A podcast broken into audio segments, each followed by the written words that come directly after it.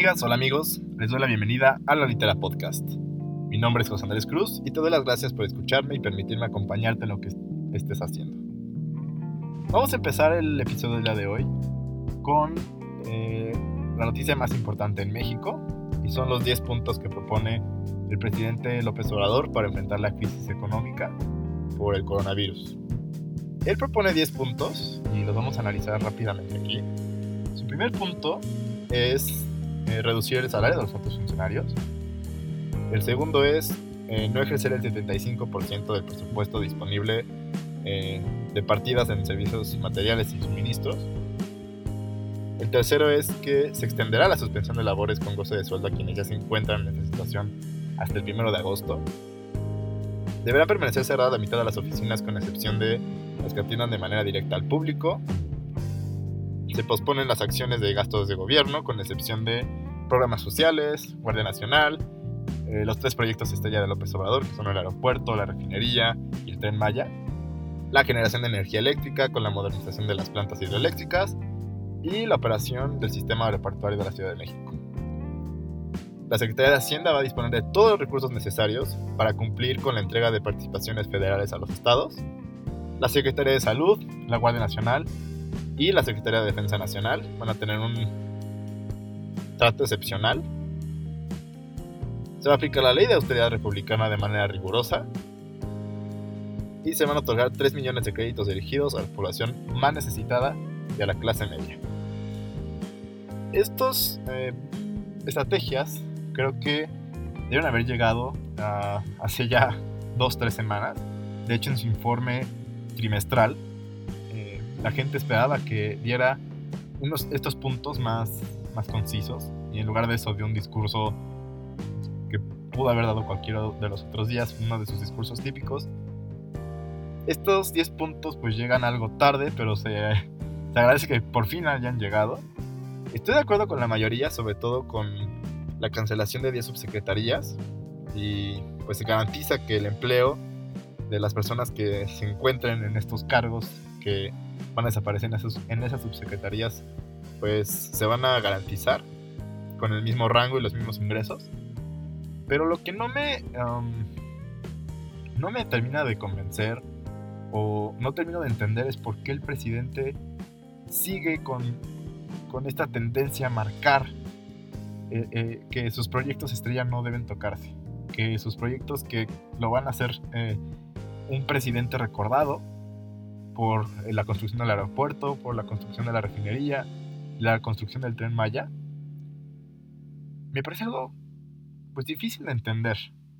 Porque, ok, el aeropuerto podría entenderlo, el tren Maya podría entenderlo un poco, pero la refinería ya no tiene ningún sentido. Nunca lo ha tenido, sobre todo desde que empezó este sexenio, no lo ha tenido. No creo que lo vaya a tener porque esta semana bajó el precio del petróleo el barril de petróleo a nivel internacional. Y de hecho el, barril de petróleo mexicano llegó a valer hasta menos 2 dólares. Prácticamente nuestro petróleo esta semana ya no valía nada. Entonces eh, López Obrador y su equipo defienden la construcción de la refinería por cuestiones de soberanía nacional y la autosuficiencia energética. Pero si te pones a pensar, la construcción de una refinería bajo estas condiciones bajo esta crisis es como construir un blockbuster en plena epidemia del coronavirus, cuando la gente no sale de sus casas, cuando la gente consume películas y series vía streaming, en dado caso incluso las personas que no tengan Netflix, tal como, no sé, las personas mayores de 60, 70 años, que no dominan la tecnología, prefieren ver películas en televisión abierta o por televisión por cable. Entonces imagínate si tú estás buscando un negocio para emprender en plena crisis que te permita generar ingresos, sobre todo ante esta situación tan difícil, ¿se te ocurriría a ti construir un blockbuster? E invertir tu dinero en un blockbuster pensando que la crisis va a pasar pronto y que la gente va a regresar a comprar películas en formato físico. ¿Tú lo harías? Me interesa mucho saber tu opinión.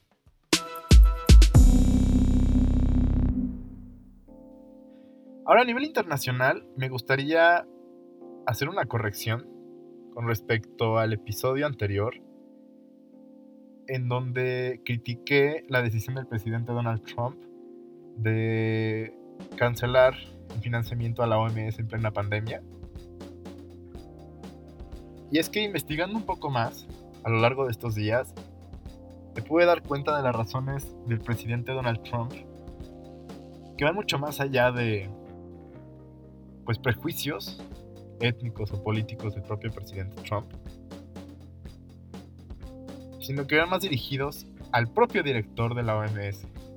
es que Tedros Adhanom, que es el director de la Organización Mundial de la Salud, es el primer director de esta organización que no es un médico. Es el primero en no ser un médico. Él es un político y exfuncionario del régimen dictatorial de Etiopía. En este régimen, él se desempeñó como ministro de Salud y de Asuntos Exteriores. Y pues también es miembro muy destacado del Frente de Liberación Popular de Tigray, que es un partido social marxista de corte étnico en Etiopía. Ahora, ¿cómo, ¿cómo llegó alguien que no es médico a dirigir la Organización Mundial de la Salud? Él llegó a la presidencia de esta organización en el año 2017 y fue apoyado y prácticamente patrocinado por el gobierno de China, pese a que ya cargaba con acusaciones de enmascarar tres mortíferas epidemias de cólera bajo la denominación de diarreas agudas por agua. Y no sé si se han fijado, pero con esto del coronavirus ha habido un despunte increíble de neumonías atípicas. Por ejemplo, en México. Pues es una especie de déjà vu, ¿no? Que, que este director haya sido acusado de, de esconder o de enmascarar epidemias de cólera con la denominación de diarreas agudas por agua. No se me haría raro que entonces estén encubriendo casos del coronavirus con casos de neumonía típica. Lo primero que hizo este señor al llegar a la presidencia de la OMS fue nombrar a Robert Mugabe como embajador de buena voluntad. Si no recuerdan o no saben quién es Robert Mugabe, eh, fue uno de los más crueles, sanguinarios y corruptos dictadores africanos, que durante su dictadura se promovió la limpieza étnica tribal y se practicó demasiado la tortura y se promovió el crimen. Y además de otras cosas, este director de la OMS ha beneficiado mucho a sus amigos en Pekín, sobre todo eh, vetando Taiwán, que es el enemigo íntimo de la China comunista, de las sesiones de la OMS. Y recordemos que Taiwán ya estaba advirtiendo desde enero el peligro de contagio en China. Y la OMS, en lugar de pues, tomar cartas en el asunto, le reclamó a Taiwán no restringir los vuelos ni los intercambios comerciales con, con Pekín. Y además la OMS había declarado la pandemia del coronavirus hasta el 10 de marzo, a pesar de que ya había una extensión muy significativa y muy importante en Europa. Recordemos que por ese entonces Italia ya estaba colapsada y el número de, contagios en España estaba eh, incrementando de manera crítica. ¿Qué pasó entonces? Entonces Taiwán decidió no esperar a la OMS y decidió actuar y lograron detener a tiempo el virus. Y es algo que, no se habla mucho. La OMS no promueve la estrategia que aplicó Taiwán, sino que ha decidido eh, ponerse al servicio de China, posibilitando eh, infinidad de muertes, infecciones en el resto del mundo y es una de las razones por la que esta crisis se está saliendo de control, mucho más que el de la influenza de 2009. Y debido a la compleja relación que existe eh, con China, Taiwán no pertenece oficialmente a la Organización Mundial de la Salud. Por años el gobierno chino ha intentado evitar la presencia de Taiwán en foros internacionales y muchos países evitan relacionarse con ellos para evitar la furia de China, ya que consideran que Taiwán es parte de, su territorio. Es un tema muy complejo. De hecho, eh, si entran a, la literadice.com, al espacio de podcast, van a poder ver eh, el artículo donde les estoy platicando toda esta información. Es un artículo publicado por el Panama Post y está, es escrito por Julio Ariza. Es un artículo bastante interesante. Yo solamente te estoy comentando los, los datos más destacados.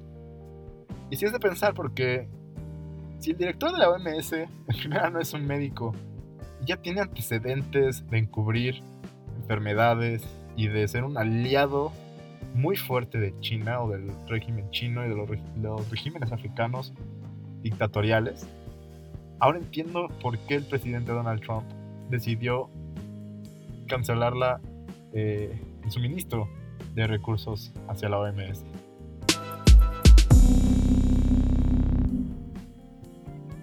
En otras cosas, eh, WhatsApp va a estrenar próximamente unos nuevos stickers. 21 eh, nuevos stickers llamados Juntos en Casa, que pues, representan algunas de las cosas y actividades que se han vuelto pues ya parte de nuestra vida cotidiana en este año 2020, gracias a todos los que pues estamos cumpliendo la cuarentena. Y están probando en su fase beta eh, videollamadas. Actualmente se pueden hacer videollamadas solamente de cuatro personas y están trabajando para que se pueda extender a 8 personas. Por ahora esto solamente está eh, disponible en la versión beta. Los stickers van a ir, eh, se van a ir liberando poco a poco, pero las videollamadas de 4 a 8 personas por el momento solamente se pueden probar en la versión beta, pero es casi seguro que dentro de los próximos días podamos hacer ya videollamadas de 8 personas en WhatsApp. Personalmente nunca he hecho videollamadas grupales en WhatsApp.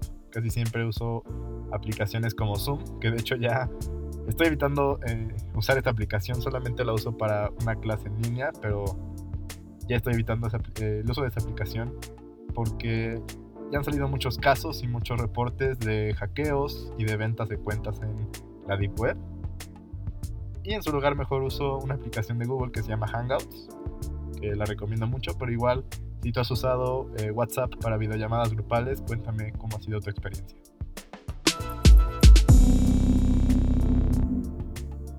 Y el remate del día de hoy. Quisiera hablarte sobre la importancia del equilibrio en las fuentes de información. En estos días estamos tan saturados de información sobre el coronavirus y sobre la situación económica, sobre las decisiones gubernamentales, no solamente en México, sino en muchos países del mundo. Pero me gustaría hablarte y hacer énfasis en la importancia de este equilibrio eh, en las fuentes de información. Y es que te voy a platicar una anécdota que me sucedió pues prácticamente desde hace ya años. Yo de pequeño fui un niño que pues estuvo acostumbrado a informarse principalmente por la televisión. Recuerdo que eh, para mis clases de inglés en la primaria, me dejaban de tarea ver las noticias de la mañana o de la noche y escribir sobre la noticia que más me haya parecido importante o relevante, obviamente en inglés. Y la maestra decía que esto era para que se nos marcara el hábito por ver noticias, por estar informados.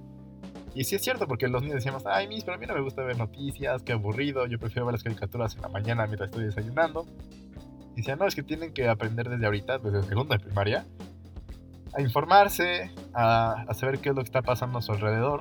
Es importante que lo aprendan desde ahora. Pues bueno, yo diría que desde entonces me acostumbré a ver noticias. En, ese entonces, cuando iba en la primaria, en segundo de primaria, existía el internet y los portales de noticias, pero pues no eran tan tan ágiles o tan rápidas como lo son ahora. Entonces yo creo que hasta la preparatoria me acostumbré a consumir noticias principalmente por, por la televisión. Ya en ese entonces en la prepa yo usaba redes sociales, pero no las usaba realmente para buscar noticias. Solamente era para diversión y demás. Hasta que llegó los estudiantes de Ayotzinapa. No sé si recuerden que fue una crisis política bastante relevante. Se hablaba mucho de golpes de Estado, de inestabilidad política, de una situación de ingobernabilidad. Y en ese entonces me entró como una etapa rebelde, como antisistema y demás. Y decidí dejar de ver televisión sobre todo televisión abierta, ya saben, ¿no? Televisa, TV Azteca, etc. Y empecé a optar por ver e informarme en medios no tradicionales. Ahí es donde entra el internet a mi vida por primera vez como, como la fuente principal de las noticias, para mí. Pero había cometido un error. Y es que, pues de niño hasta ese entonces, yo solamente me informaba por la televisión. Y muy pocas veces me informaba yo por periódico, o por el radio, o por otros medios. Y mi primer paso a informarme totalmente en internet era por fuentes que se dicen que tienen la verdad y que dicen que los demás dicen mentiras, que ocultan cosas y que ellos realmente dicen lo que es, ¿no?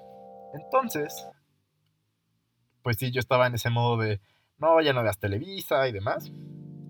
Hasta que me di cuenta que muchos medios, no todos, pero hay muchos medios que se querían vender así como sin línea, sin, sin una posición marcada, que empezaban a, sí, a criticar al gobierno del, entonces presidente Enrique Peña Nieto, y que él era prácticamente el culpable de todos los males y que él había sido el responsable principal de, de lo que sucedió con los estudiantes de, de, Ayotzinapa. Pero por el otro lado empezaban a surgirme noticias, notas, comentarios, de el presidente, el presidente, es que la costumbre, que el candidato López Obrador o que el ex candidato López Obrador eh, ha visitado a las familias de, de los estudiantes de Ayotzinapa. Que López Obrador en su gobierno, cuando era jefe de gobierno de la Ciudad de México, inauguró tal líneas del metro. Y empecé a darme cuenta que esos medios que se vendían como partidistas, eh, sin una línea editorial, pues empezaban a, a vender poco a poco a un personaje, que es el que actualmente gobierna este país. Y ahí fue cuando la capté y dije, no, no, creo que este no es el camino, ¿no? Y ahí aprendí la importancia de equilibrar la información con la que te puedes formar un criterio, porque es eso. Si solamente te informas por una sola, eh, un solo punto de vista, no te formas un criterio propio porque pues la mayoría de la información lo obtienes de una sola fuente y solamente tienes una óptica de cómo son las cosas. Y me parece que ahora más que nunca está pasando esto, ¿no? No solamente en el ámbito político, sino también en la forma en la que se maneja la situación del coronavirus. Y es que en los tiempos de Internet nosotros somos responsables de todo lo que hacemos y decimos. Créeme que para mí es una experiencia nueva en este proyecto del podcast. De hablarte a ti, de platicarte infinidad de cosas. Pero pues también me hago responsable de las cosas que digo. Por eso quise hacer una corrección respecto al podcast eh, pasado, en donde creía que Donald Trump había tomado una decisión equivocada y tal vez hasta criminal. Con esas palabras lo dije. Pero no entendía yo el otro contexto. No sabía yo todo lo que tenía detrás el director de la OMS. Pero, pues me di cuenta porque no me privo a, a escuchar otras fuentes, a, investigar otras fuentes. Y fue cuando encontré la información que puedes encontrar en la literadice.com, en la sección de podcast, en la sección del episodio 3, que es el que estás escuchando en este momento que gracias a eso, gracias a que me gusta mucho informarme de muchos lados, es que encontré esa información. Y esa información que no se dice en los medios tradicionales, por ejemplo. Pero tampoco eh, es, bueno informarte solamente de los medios que se venden así, como los que te venden la verdad y que son los que todo lo saben y que son los que nunca te ocultan cosas porque no hay medio. No hay medio que sea 100% imparcial. No hay. Siempre hay uno que tiene, aunque sea un poquito más inclinada la balanza, hacia un punto de vista u otro. Por eso es importante que te informes y es importante que puedas ver las noticias y todo lo que se comenta desde muchos puntos de vista. No te conformes solamente con uno, dos, tres, que sean todos los que se puedan. ¿Por qué? Porque si no, te puede pasar como a mí, que si no, si no alcanzas a percibir esas señales de, ok, sí, son muy críticos contra el lado A, pero al lado B no lo tocan. Y al lado B, al contrario, no, solamente no lo tocan, sino como que lo están promoviendo o están eh, promocionándolo de forma a veces hasta ya descarada.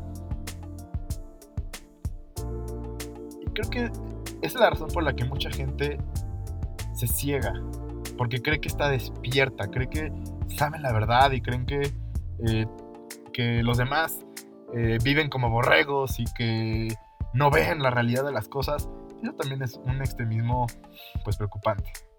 Porque esa es la línea discursiva de muchos eh, conspiracionistas o de muchos, incluso hasta, hasta agencias que se quieren vender de así una forma así de no, yo te digo la verdad y demás, en realidad tienen una agenda oculta detrás o tienen otras intenciones. Entonces por eso creo que es importante, primero no caer en pánico, porque el generar pánico eh, en tiempos de crisis es prácticamente un crimen. Porque si generas pánico y sobre todo generas pánico a lo tonto, puede salir hasta contraproducente.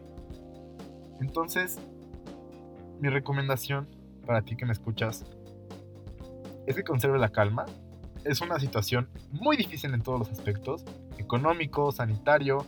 La cuarentena nos eh, causa ansiedad, nos causa insomnio, nos causa mucha, eh, una sensación de desesperación. Pero no hay que evitar caer, hay que evitar caer en el pánico. Y hay que evitar generar pánico.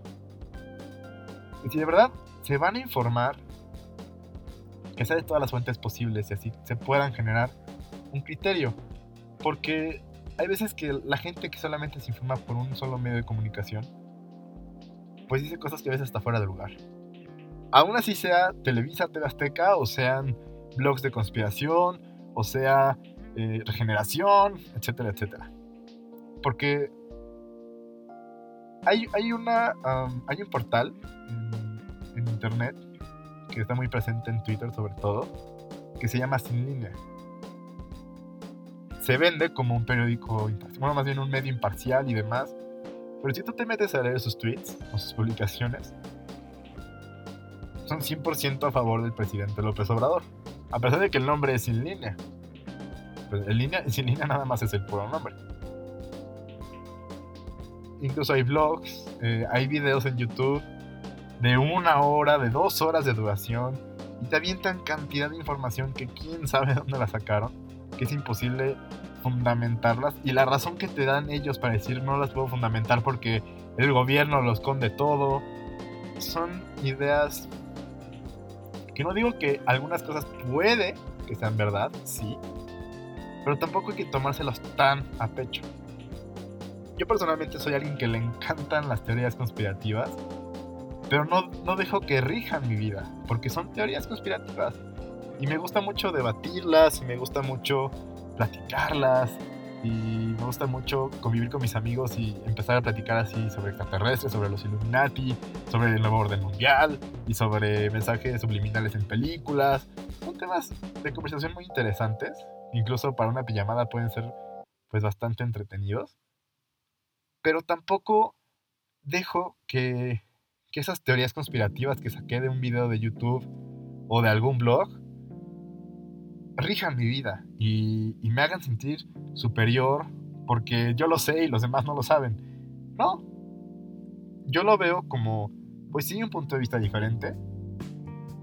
Y me permito contrastarlos con otros, otras cosas. Y ahí es donde yo puedo formar mi propio criterio. Y por eso me gusta mucho informarme de todo un poco. El periódico Regeneración, que es pues, propaganda de Morena, es un, es un medio, por ejemplo, pues 100% eh, presidencialista. Y ahora ya es presidencialista, hace años no lo era, pero obviamente ahora sí ya es presidencialista. El semanario Proceso, que creo que es uno de los medios más, no imparciales, pero que sí han cumplido mejor con su trabajo porque durante años, desde su fundación, su trabajo era criticar al gobierno, pero no criticaba a la izquierda. Y ahora que la izquierda es gobierno, siguen criticando al gobierno aunque sea de izquierda. Y eso me parece increíble y por eso surgen eh, pues los cortocircuitos entre la gente que defiende eh, a capa y espada al presidente López Obrador, que antes te citaban a proceso y te decían, ya no veas Televisa, ya no veas TV ahora ve proceso. Y ya cuando proceso empieza a criticar al poder, ya es un diario vendido, y es un diario chayotero. Lo mismo pasó con Broso o con Aristegui en su momento, cuando lanzó algunas críticas contra el presidente López Obrador. Pero eso es lo padre, es lo padre de ser imparcial. Más que ser imparcial, porque es, a veces es imposible ser imparcial. Pero pues sí, formarte un criterio propio. Créeme que tener un criterio propio es bastante bueno. Porque contrastas toda la información que te venga y tú decides respecto a tu propio razonamiento y respecto a todo el análisis que, que hayas hecho de todas las fuentes que consultas, ¿qué puede ser la verdad? ¿Qué puede estar bien o qué puede estar mal? Pero cuéntame tú qué opinas al respecto.